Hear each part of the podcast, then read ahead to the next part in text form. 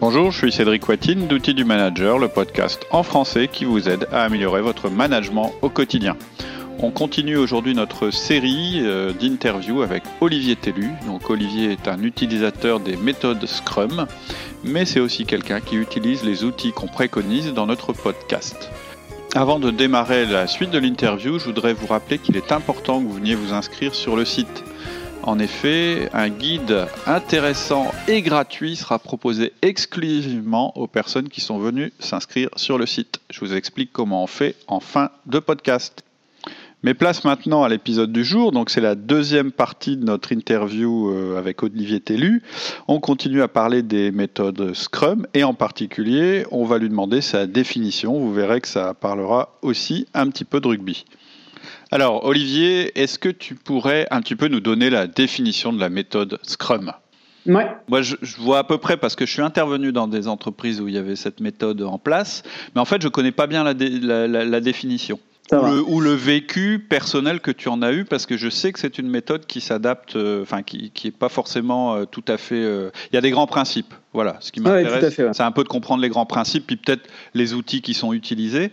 Et ensuite, ça m'intéressera aussi d'avoir ton jugement sur cette méthode-là, puisque c'est la méthode que tu utilises. Ça marche. Euh, donc déjà, je, je, vais commencer par et je replacer ça du coup avec le petit cas de figure où j'étais. Bien sûr. Euh, mais euh, en gros, donc le monde de l'édition logicielle, il est euh, pas vieux en fait. Enfin, comparé à, au reste de l'industrie, euh, on, peut le qualifier quand même encore d'assez récent, même s'il commence à y avoir des vieux barbus hein, dans l'édition logicielle. Ouais. On va dire, euh, c'est quand même euh, tout ça, ça date d'après la Seconde Guerre mondiale, euh, tout doucement, voire surtout années 70, euh, puis etc. Donc c'est c'est un monde qui, a, qui est assez récent. pendant pas mal d'années, il y a des méthodes qui ont prévalu pour faire du logiciel, qui en anglais ils appellent ça waterfall et en français c'est le cycle en V. D'accord. Euh, et en gros, euh, c'est des méthodes où on d'abord on au tout début, on, on, écoute bien les besoins des clients, on rédige des spécifications fonctionnelles, donc on se, on se demande comment fonctionnellement le logiciel qu'on veut faire va se comporter. Hmm. Une fois que toute cette phase-là est finie, validée, on est d'accord, on passe à la phase suivante. Et c'est pour ça qu'ils disent waterfall, en fait. C'est phase après phase et on vient pas trop en arrière. Donc, euh, on a bien expliqué, les, on a bien les besoins du client, on a décrit tout le fonctionnel du logiciel. Après, on se demande comment il va se faire techniquement, on écrit tout comment il va se faire techniquement. Après, on le fait. Hmm. Et après, euh, en français, c'est pas vraiment euh, la, la, cascade. Ils font le cycle en V parce qu'en gros, ils, ils, disent ça plutôt comme une remontée. Hmm. On commence à vérifier tout ce qui s'est passé. C'est-à-dire qu'on vient de faire du code, on vérifie qu'il marche, après on vérifie que les fonctionnalités sont bien remplies, et puis on fait une recette avec le client. Hmm, en boucle. Donc c'est en boucle. Hmm. Sauf que euh, c'était des projets de deux ans. D'accord. Euh, donc c'était euh, souvent euh, la granule, c'était des longs projets logiciels hmm. où ça, on avait commencé deux ans avant à se dire quelque chose, et au bout de deux ans, voilà le logiciel. Ça a marché, hein, ça a marché euh, pendant un certain temps. Hein, il faut pas euh, tout jeter, mhm. et ça peut, et, c'est une méthode qui pourrait encore marcher, mais sous plein de conditions. Se dire que ce qu'on s'est dit il y a deux ans, quand je vais amener le logiciel au bout de deux ans, mhm. euh, c'est vraiment bon. C'est ça, euh, c'est ça que que je voulais faire. C'est toujours vrai, c'est-à-dire le postulat d'entrée est toujours vrai deux ans après. Voilà. Mm. Et, euh, et dans le monde agile, ce qu'ils disent de plus en plus, c'est que notre monde est complexe. Mm. C'est-à-dire, le monde est complexe, on est confronté à plein de choses. Et euh, est-ce que vraiment, euh, déjà, est-ce qu'on peut être sûr que ce qu'on est en train de dire là, euh, je peux attendre deux ans qu'il soit parfait pour le voir sortir? Mm-hmm. euh, Est-ce qu'il va pas se passer plein de choses pendant ces deux ans-là qui vont tout remettre en cause? Euh, et sans compter le côté est-ce que j'avais vraiment bien réfléchi au départ et est-ce qu'on aurait pu m'aider sur ma réflexion de départ en faisant des petites maquettes, des prototypes, enfin plein d'autres choses. Mais euh, typiquement, euh, bah justement à l'Agile Tour de Marseille, il y a quelques années de ça, j'étais tombé sur un témoignage d'une autre entreprise de la région dans le sud là qui faisait des box pour SFR. Mhm. Euh, euh, ils faisaient des box pour SFR et il aurait arrivé de, ils étaient dans un tunnel comme ça à faire une SFR Box Pro mhm. quand était sortie la Freebox Revolution. Ouais, d'accord et ça les, enfin, ça a vraiment euh, tout, euh, tout mis par terre mm. parce que euh, ils étaient dans un plan, ils étaient dans un plan où ils avaient beaucoup de, beaucoup de choses à faire qu'ils allaient vendre beaucoup plus cher, qu'ils allaient, enfin, etc. Et Free est arrivé, il dit 39 euros, on mm. fait tout et bien plus. Mm. donc là, quand vous êtes parti dans un tunnel, si ça fait un an et demi que vous êtes dans le tunnel, ben, vous avez perdu un an et demi. Oui, tout à fait. Il n'y a pas de réactivité en fait. Voilà. Donc ça, c'est pour l'environnement extérieur. Donc c'est vraiment pas une méthode qu'il faut obligatoirement jeter, mais il faut bien la comprendre. C'est on peut la mettre en œuvre si on sait qu'on maîtrise tous les paramètres et que dans un dans un si le problème est assez simple et qu'on maîtrise les paramètres et que la durée d'attente nous va, c'est une méthode qui peut tout à fait bien se dérouler. Mhm. Je préfère le dire parce que des fois dans le monde agile, on veut à tout prix cracher sur ces anciennes méthodes. Mhm. Euh, c'est pas euh, c'est pas une mauvaise méthode. Euh, maintenant, voilà. Du coup, si, comment on fait pour euh, ce cas de figure ou pour ce qui est arrivé pour l'anecdote que je parle de Free ou par exemple, je vais prendre l'exemple de gens qui voudraient monter un petit, site web d'e-commerce. Mhm. Est-ce qu'on veut attendre que notre site web d'e-commerce il soit complètement prêt avec l'ensemble des features qu'on avait imaginées euh, pour commencer à vendre? Ou est-ce qu'on peut se dire bah tiens si je mettais plutôt quelque chose en œuvre où euh, bah déjà je vais être capable de vendre des produits peut-être je vais pas être capable de faire des promotions, peut-être je vais pas être capable euh, de, de faire des recommandations à mes utilisateurs, peut-être même je mettrai même pas de moteur de recherche sur mon site d'e-commerce, hmm. mais au moins je peux mettre un produit et le vendre. Hmm. Est-ce que c'est pas mieux d'être capable de livrer ça euh, parce que je vends tout de suite des choses et je peux payer euh, moi ou des employés plutôt que d'attendre deux ans de budget pour le faire. Quoi. Ouais, tout à fait. En fait, c'est amusant parce que ça rejoint aussi euh, euh, une théorie, mais qui est sortie déjà il y a un moment, de Seth Godin. Je ne sais pas si, tu, si tu connais, c'est un, marketeur, euh, penseur américain viral, et il pensait, en fait, ce qu'il a, lui, il appelait ça des short loops. Ça, veut dire plutôt que d'avoir un grand projet qui va peut-être nous, euh, va peut-être nous amener quelque part, il vaut mieux, il vaut mieux se lancer assez vite sur beaucoup de petits projets, les tester en réel. Et, les short loops, c'est avoir un feedback très rapide de comment ça marche. Est-ce que ça marche Si, si ça marche, on continue. Si ça marche pas, on arrête ça, correspond à ce courant-là. Et c'est d'ailleurs, c'est un petit peu comme ça qu'on a fait chez Outils du Manager aussi. On a décidé de se lancer, même si on n'avait pas le bon micro, le machin, le truc, parce qu'on s'est dit, si on attend d'avoir la rôle, c'est bah, on va arriver après tout le monde. Donc on a décidé de le faire rapidement avec les moyens du bord, et puis d'améliorer en avançant. Donc je, pense qu'il y a des similitudes entre les deux. Peut-être je me trompe, mais oui, c'est le même genre d'esprit. Et il y a aussi euh, le. Alors, je connaissais pas celui-là, mais il y a le Lean Startup qui se rapproche de ça aussi. Oui, tout à fait. Voilà l'expérimentation euh, en disant on fait pas on fait pas forcément d'études de marché, on les fait en réel, c'est-à-dire on lance le produit ou on lance un faux produit euh, pour avoir des, des, des, des, feedbacks rapides en fait. Et je suis tellement dans cet état d'esprit que maintenant que pour l'anecdote, euh, quand j'ai lancé, j'ai fait ma proposition à l'Agile Tour de Marseille de leur faire une présentation, je n'avais pas la présentation. voilà. J'avais l'idée, mais je me suis dit, j'investis pas de temps euh, à construire ma présentation tant que je sais pas que je suis pris. Un petit peu comme si tu étais Hollywood et que tu faisais des bandes annonces avant de faire le film, parce que je crois que c'est ce qu'ils font maintenant. Ils mm. font la bande annonce et puis selon les réponses et les tests, ils font 4-5 bandes annonces. C'est ça qui va déterminer le, scénario du film qu'ils vont produire. voilà.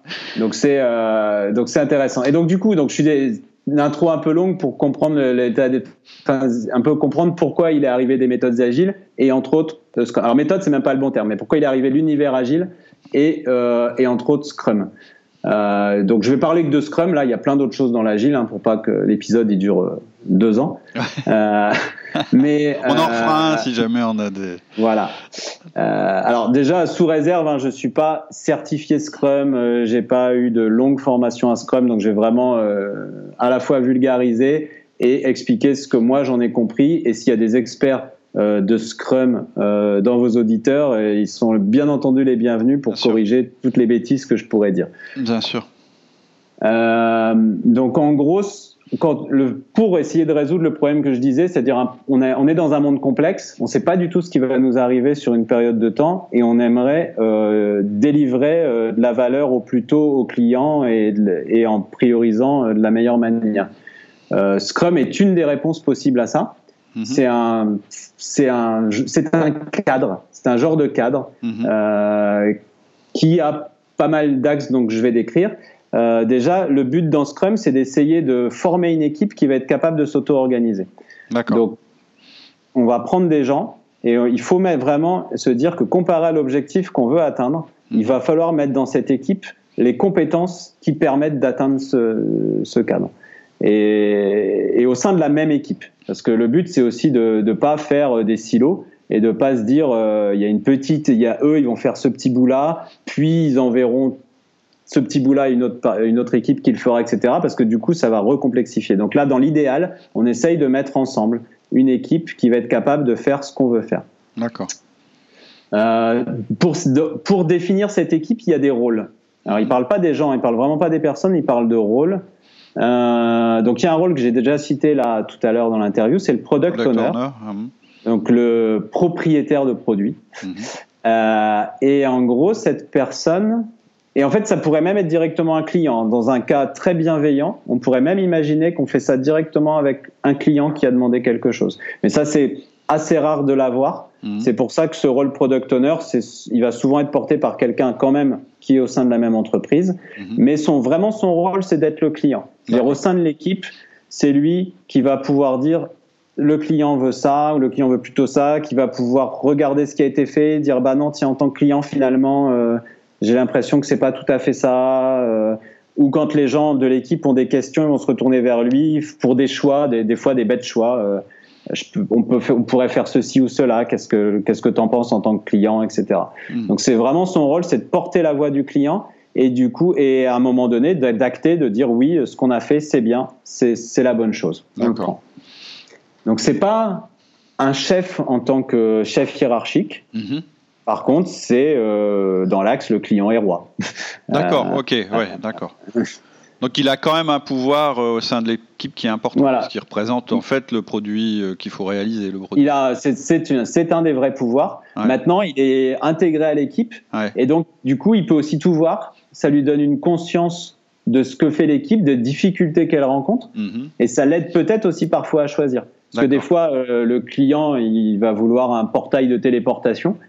euh, dans Star Trek, et puis à un moment donné, il va se dire, bah non, quand même, j'ai l'impression qu'ils vont pas réussir à me faire ce portail de téléportation, et pour autant, ils auraient pu me faire euh, toute la suite de ma liste. Hmm. Peut-être que je vais lâcher mon, mon, mon, téléporteur et que je vais leur demander de, de faire la suite. D'accord. Euh, le fait d'être vraiment intégré à l'équipe, quoi. Et pas, euh, et pas, je suis un client, j'avais négocié, on avait signé le contrat, et vous vous débrouillez, quoi. Hmm. Euh, donc ça apporte ça d'avoir ce rôle dans l'équipe. En fait, une, une interaction permanente, en fait. Voilà.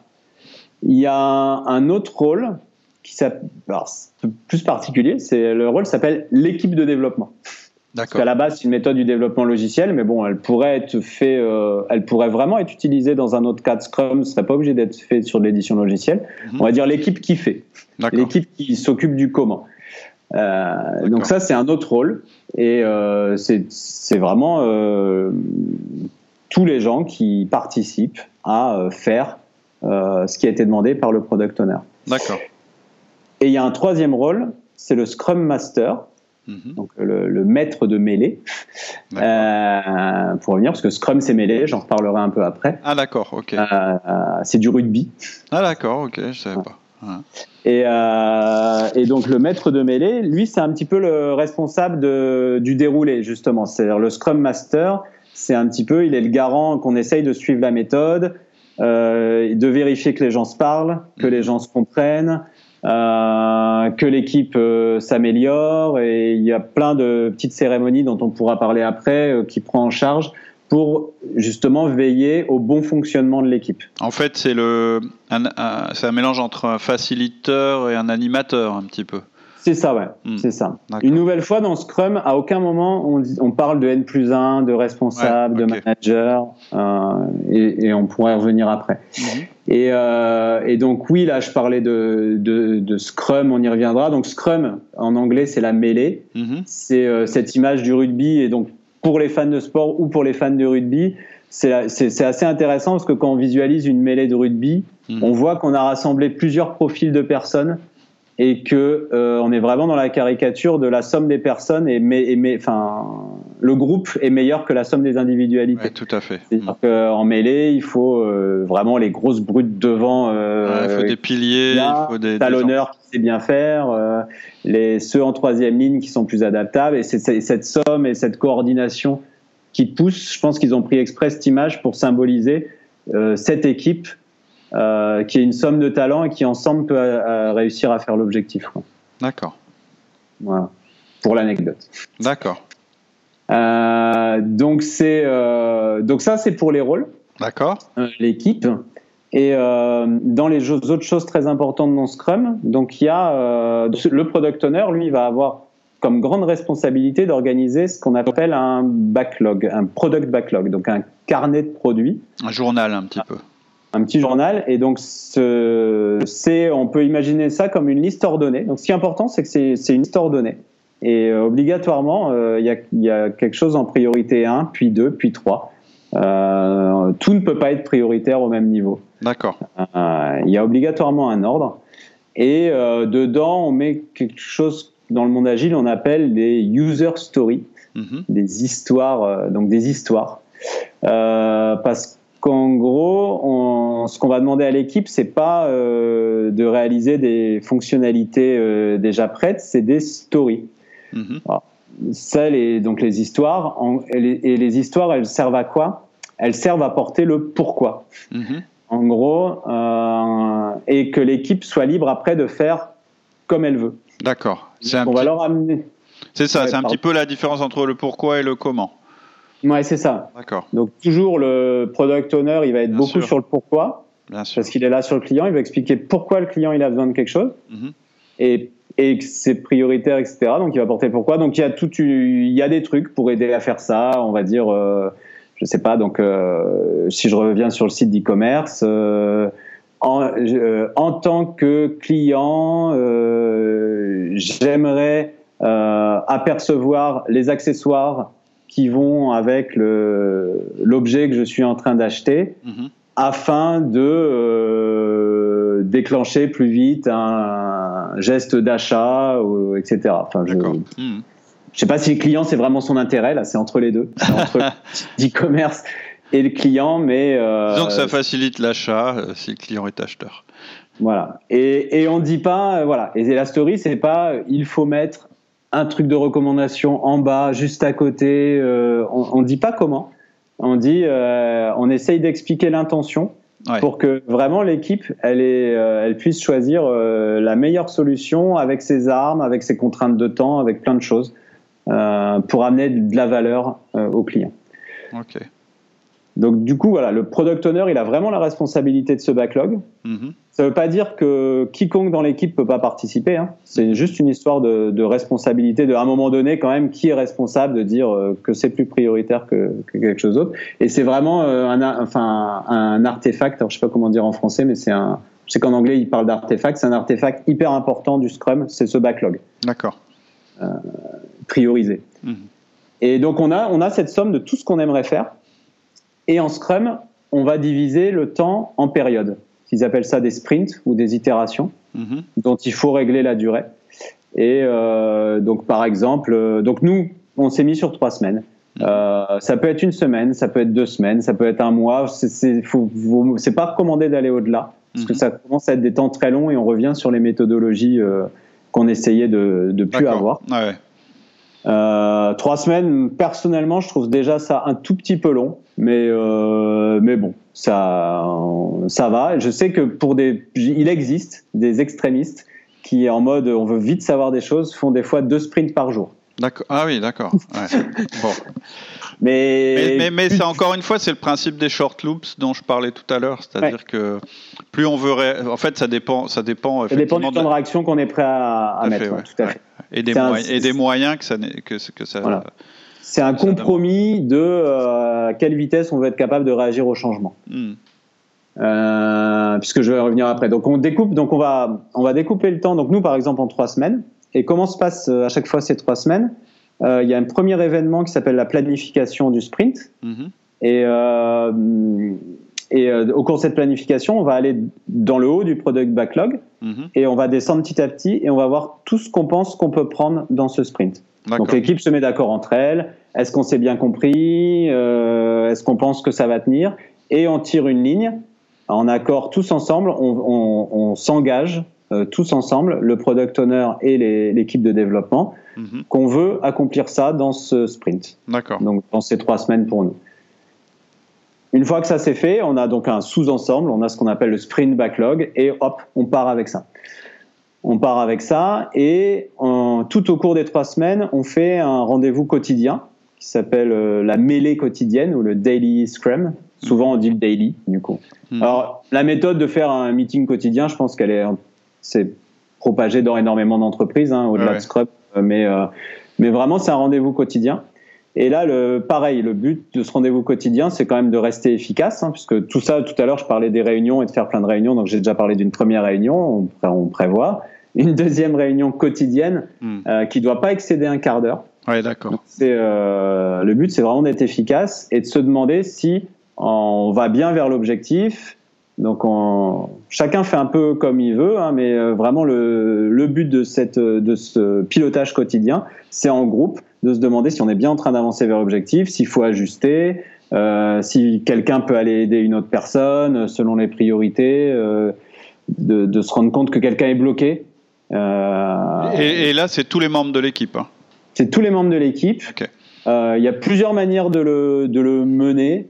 Euh, J'en ai essayé plusieurs au cours du temps, on raffine en permanence. Mmh. Euh, la première manière que j'avais connue, c'est vraiment de faire le tour personne par personne. Euh, Qu'est-ce que tu as fait hier? Qu'est-ce que tu prévois de faire aujourd'hui? Est-ce que tu es bloqué hmm. En trois questions très efficaces. Ça, c'est vraiment pas mal. Euh, par contre, il faut pas oublier de garder un œil sur euh, ce qu'on avait prévu de vraiment faire. Parce que il peut, quand on demande à quelqu'un qu'est-ce que tu as fait hier, qu'est-ce que tu as fait aujourd'hui, est-ce que tu es bloqué, on peut tomber sur plein de choses qui n'étaient pas du tout prévues hmm. et pas se rendre compte qu'on n'est pas en train d'avancer sur le plan principal. Donc, faire un mix des deux, hmm. essayer de savoir sur quoi les gens sont et euh, le plan qu'on avait prévu. D'accord. Voilà. Mais et, et, après bon, je rentre pas dans les détails, mais si on sent donc il faut se donner plein de garde-fous euh, sur euh, on est en train de sortir du daily, on est en train de rentrer dans un problème, on est en train d'essayer de le résoudre. Euh, ça c'est pas très intéressant. Par contre, ce qui est intéressant, c'est que ça soit pas un reporting au chef. Donc je sais préfère le dire là, c'est le bon public, je pense ici dans ce podcast. Il ouais, ouais. y a des gens qui vont fuir les réunions quotidiennes en se disant ah c'est juste quelque chose où on cherche à me fliquer. Oui, c'est pas du euh, reporting euh, au sens. Euh, c'est pas du flicage. Voilà, c'est pas du flicage. On est un groupe, on est ensemble, on s'est engagé ensemble, tout le mm. groupe, mm. à aller vers un objectif. Et on veut juste chercher à l'atteindre. Donc, si quelqu'un a des difficultés, il faut vraiment les exprimer. Mm. Et le groupe va être là pour aider. C'est pas du tout fliquer. Et on peut avoir eu un jour de moins bien, on peut avoir été pas bien la veille. Il n'y a pas de souci. Enfin, personne se fait trucider pour ça. Euh, donc il faut faire vraiment attention à la bienveillance de ce rendez-vous, euh, parce que si ça devient du flicage, alors on perd l'information, on n'a plus les bonnes, les gens vont se forcer à dire quelque chose pour faire plaisir à, un manager ou à quelqu'un, et on a tout perdu. Hmm. Puis, on, puis on, génère du rejet en fait, en général. Oui. Et de la protection, etc. Donc il faut vraiment penser quand on est dans ce rendez-vous à parler à l'ensemble des gens et pas qu'à son chef. Euh, on n'a pas encore parlé de moi en tant que chef dans tout ça, mais on en parlera après, mais on n'en a pas parlé. Mais c'est pas ça qu'on cherche. Il faut pas juste donner un reporting au chef. Faut essayer de dire quelque chose qui va être compréhensible par le reste de l'équipe. D'accord. Même s'il ne travaillait pas sur notre sujet. Ok. Donc il se passe ça tous les jours. Et puis, euh, bon an, mal an, bah, on arrive au bout de trois semaines. Mm-hmm. Et on fait deux choses à la fin de ces trois semaines. Un premier rendez-vous qui s'appelle la revue Mhm. Euh, et la revue, ben, on avait prévu de faire des choses. Et ben, on va montrer ce qu'on a fait. Alors, cadre idéal, on a, fait, on a tout fait, on a tout réussi, tout ce qu'on avait prévu. Mais ça n'arrive pas toujours. Mhm. Mais il y a quand même des choses qui étaient accomplies, comme en plus on a priorisé. Et donc, de toute manière, à la revue, il y aura des choses à montrer. Et là, le but, c'est de prendre des retours. Donc, on va, la revue, euh, l'équipe de développement montre au product owner euh, ce qu'elle a fait, à quoi ça ressemble. Alors après, il y a différents types d'implémentation de Scrum. Nous, par exemple, on a un product owner qui est vraiment, vraiment tout le temps avec l'équipe. Donc en fait, il voit beaucoup plus souvent que ça ce qui se passe. Et il, a, des capacités à ajuster beaucoup plus souvent que ça. Nous, on se sert de la revue pour amener d'autres personnes, hein, ce qui est complètement autorisé par la méthode Scrum. Donc on va chercher d'autres personnes dans l'entreprise. On les fait venir à ce moment-là et elles peuvent faire des retours sur euh, les fonctionnalités. Donc ça peut être des gens qui sont en avant-vente, donc qui voient souvent des clients, euh, des gens qui réalisent des projets, ils voient aussi souvent des clients avec, etc. Et donc ils peuvent amener ou les gens qui, qui sont chargés des formations chez nous ou des choses comme ça. Tous ces gens-là, ils, ils, ont, ils peuvent amener une somme de feedback Mm. Euh, sur ce qu'on a fait. Et il y a probablement un autre phénomène, c'est que en général, quand on est obligé de faire un point et de faire une présentation, ça nous apporte à nous-mêmes. C'est-à-dire que le fait de devoir structurer et montrer une présentation, ça nous oblige à avoir un œil sur ce qu'on a fait, le montrer, etc. Et parfois, il n'y a même pas besoin qu'il y ait d'autres personnes autour de nous, c'est juste qu'on est dans une autre position. Et parfois, ça nous amène à nous-mêmes un feedback sur ce qu'on a fait. Tout à fait, ouais. Ça nous oblige sort un peu du quotidien, en fait. Puis ça nous oblige à finir. En fait. Des fois, on croit que c'est fini et le fameux dernier mètre est. On le fait jamais, ouais. Mm. Voilà. Donc, donc ça apporte tout ça. Donc ça, c'est ce premier événement donc, qui porte sur le quoi, enfin finalement toujours sur le quoi, parce que c'était le backlog. Il a été fait d'une certaine manière. Et à la fin, on enfin, est-ce qu'on vraiment on a adressé ce quoi hmm. Il y a un deuxième rendez-vous qui s'appelle la rétrospective d'équipe. Hmm. Celle-là, elle est cloisonnée. Il n'y a hmm. pas de gens extérieurs qui viennent euh, y participer. C'est les gens de, c'est que pour les gens de l'équipe. Et c'est euh, une réunion qui est dédiée à essayer de fonctionner de, de, de mieux en mieux. D'accord. La rétrospective, c'est se poser et se demander euh, qu'est-ce qu'on a fait qui était bien dans cette itération euh, de, dans notre manière de travailler. Hmm. Qu'est-ce qu'on a fait qui, par contre était perfectible, voire euh, carrément pas bien, et d'essayer euh, itération après itération de progresser. Hmm. C'est l'amélioration continue. Voilà, c'est de l'amélioration continue et c'est vraiment sur le comment, sur le comment on travaille. D'accord.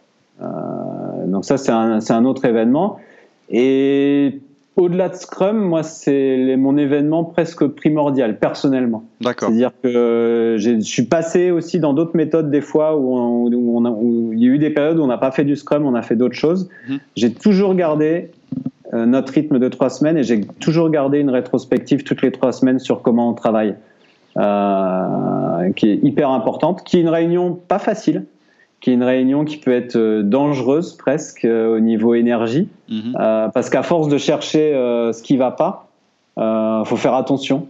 Ah oui, vous, vous, vous, dites pas ce qui va bien. Parce que les Américains, ils ont un truc, c'est le www, c'est what went well, what went wrong. C'est-à-dire ce qui s'est bien passé, ce qui s'est mal passé. Oui, non, mais c'est ce que je voulais dire. Donc, c'est, il faut à tout prix penser au positif. Ah oui, d'accord. Il faut à tout prix y penser. Ah, je suis tout parce à fait d'accord. Avec notre billet euh, français. ouais. Euh, en plus, euh, déjà humain, mais en plus français. Ah absolument. on va vraiment être capable de se focaliser sur tout ce qui n'est pas allé. Hmm. Et il m'est arrivé de sortir de rétrospective vidée. Avec le moral à zéro. Avec le moral à zéro, en se disant mais rien ne va, c'est la hmm. catastrophe. Alors qu'en fait, alors qu'en fait non. Et donc, il existe plein, hein. il existe plein, plein, plein, plein de méthodes et pour varier en plus, pour essayer de penser à ce qui, est, ce qui est aussi ce qui a été fait de, de positif et ça, il faut pas, faut pas hésiter à, en abuser. Ok. Bon, c'est euh, hyper intéressant tout ça. Est-ce qu'il y a d'autres euh, caractéristiques de Scrum que tu voudrais nous souligner? Bah, donc là, ouais, grosso modo, donc j'ai parlé du rôle, j'ai parlé du, du, rythme. Après, ils ont ils ont euh, d'autres choses. Alors, je pense qu'elles sont hyper importantes, donc je vais les citer, mais on va pas rentrer dans les détails, même si elles sont hyper importantes. Parce que souvent, ils disent dans Scrum, il y a trois piliers et il y a cinq valeurs. Donc, les trois piliers de Scrum, je les ai renotés pour être sûr de ne pas me tromper. la transparence, l'introspection et l'adaptation. D'accord. Euh, c'est ce qu'ils considèrent comme être donc la transparence. Hein, vraiment, on est euh, on est transparent, on est ouvert. Euh, par exemple, c'est ce que tu disais tout à l'heure. Il n'y a pas de rétention, il n'y a pas de jeu politique. les mêlées quotidiennes, elles sont ouvertes. Il n'y a que les gens de l'équipe qui peuvent s'exprimer. Mais si des gens de l'entreprise veulent venir écouter la mêlée quotidienne, ils peuvent, sauf s'ils viennent pour détruire. Ouais. Euh, mais si c'est juste euh, cette information-là, elle n'est pas cachée, la mêlée quotidienne, n'importe qui a le droit de venir. Euh, pareil, donc on parlait de la revue, là à la fin, la revue, c'est ouvert. Les gens de l'entreprise qui ont envie de venir voir une revue et ce qui a été fait par l'équipe et qui ont envie de faire des retours, c'est complètement ouvert. Donc mmh. c'est de la transparence. Et après, il y a aussi de la transparence en interne au sein des gens de l'équipe. Mmh. L'introspection, euh, c'est euh, bah, de, régulièrement se demander euh, ce qu'on fait et si ce qu'on a fait est bien. Mhm. Donc là aussi, on a vu que dans les différentes cérémonies dont j'ai parlé, alors juste une, chose, juste parce que ce mot-là, il m'intrigue. En fait, en général, l'introspection, c'est quelque chose d'individuel. C'est quelque chose qu'on fait envers soi-même. Mais là, c'est l'introspection au sens de l'équipe. C'est ça, ouais. Ouais, ok. D'accord. C'est l'introspection. C'est un peu ton, ce qui s'est bien passé, ce qui s'est mal passé, quelque part. Tout à fait, ouais. Ça pour la partie rétrospective, mais finalement aussi pour la partie des, revues, euh, démonstration même des, des stories. C'est une autre forme d'introspection. D'accord. Euh, et parce que et du coup, ça c'est dans les piliers parce que ça veut dire qu'on accepte hmm. entre guillemets d'être introspecté. D'accord. Euh, et quand du coup, on doit accepter avec bienveillance que les gens soient pas d'accord avec ce qu'on a fait. D'accord. Ouais. Intéressant. Et ce qui est jamais euh, facile. Hein. On donne du cœur Hmm. On travaille trois semaines sur une fonctionnalité. Si à la fin, la rencontre auprès des utilisateurs, ben, c'est pas ça que je voulais, hmm. euh, c'est pas du tout ça, c'est pas bon, c'est pas bien, euh, ben, il faut être prêt à l'accepter. Euh, c'est pour ça qu'ils le mettent dans les piliers. Je pense, entre autres, enfin pas que pour ça, hein, je veux pas aller au cœur. Et donc l'adaptation qui va avec l'introspection, c'est ben, finalement si l'introspection détecte des choses, il faut être capable de s'adapter, de s'améliorer. Hmm. Puisque derrière, euh, donc ce qui, si on revient au tout départ où je disais on avait un très très gros euh, product backlog, mhm. euh, bah, la vie de Scrum, ce qui fait qu'à chaque fois il y a des blocs de trois semaines, et eh ben ça veut dire qu'on s'autorise que toutes les trois semaines, peut-être que ce gros product backlog, ses priorités vont complètement changer. D'accord. C'est-à-dire que euh, lors de mon premier sprint, euh, les choses étaient dans un certain ordre. J'ai pris des choses, je les ai accomplies. Mhm. Déjà, dans ce que j'ai accompli, Cas idéal, tout est fait, euh, on mm. passe à la suite. Cas euh, classique, des choses sont faites, mais des choses ont besoin d'être reprises. Mm-hmm. est-ce que déjà il y a premier arbitrage Est-ce que, est, que la reprise de ces choses-là est prioritaire comparée aux nouvelles priorités qui se sont créées entre temps mm-hmm. euh, Puis, puis bah, du coup, au sprint suivant, on va du, coup de nouveau, par rapport au nouveau haut de la pile, reconstruire euh, les, les, priorités du moment. Et, euh, et donc, on va s'adapter et peut-être que, si je reviens à notre site d'e-commerce, peut-être que quelque chose qu'on n'avait pas du tout prévu va devenir hyper important. On va être capable de le prendre. On va être capable de le prendre là, alors qu'on n'y avait même pas pensé trois semaines avant. Hmm. C'est ça toute la réactivité de la méthode, en fait. Ouais, c'est la réactivité de la méthode. Après, ça demande aussi. Euh, alors, c'est pas, c'est pas facile. Mhm. Euh, au, sein du reste de l'entreprise ou des gens ou même des clients de, de se dire que quelque chose qui voit un peu loin dans le backlog, un peu profond, bah mhm. peut-être que ça n'arrivera jamais. D'accord. Mhm. Euh, ou peut-être que ça remontera un jour, parce que du coup, on peut pas être, on peut pas être 100% prédictible sur quand arrivera une fonctionnalité euh, dans le produit. Parce qu'en en fait, tant qu'elle n'a pas été prise dans un sprint en mode engagé, l'équipe s'engage à le faire, eh ben, c'est même pas sûr qu'elle sera faite un jour. D'accord. c'est un état d'esprit. C'est des vraies priorités. Hmm. Ouais. C'est vraiment un état d'esprit où c'est pas parce que les gens ont dit que dans quatre mois ils vont peut-être passer dessus qu'ils vont passer dessus. Hmm. D'accord. Et donc ça, c'est trois piliers. Tu parlais de cinq valeurs? Et je parlais de cinq valeurs. Ouais. Alors les valeurs, euh, c'est euh, donc il y a des valeurs, valeurs engagement. Ouais. Euh, il y a le courage. Ouais. Il y a le focus. Ouais. L'ouverture et le respect. D'accord. Et ça, c'est des valeurs plus individuelles qu'on demande à chaque personne.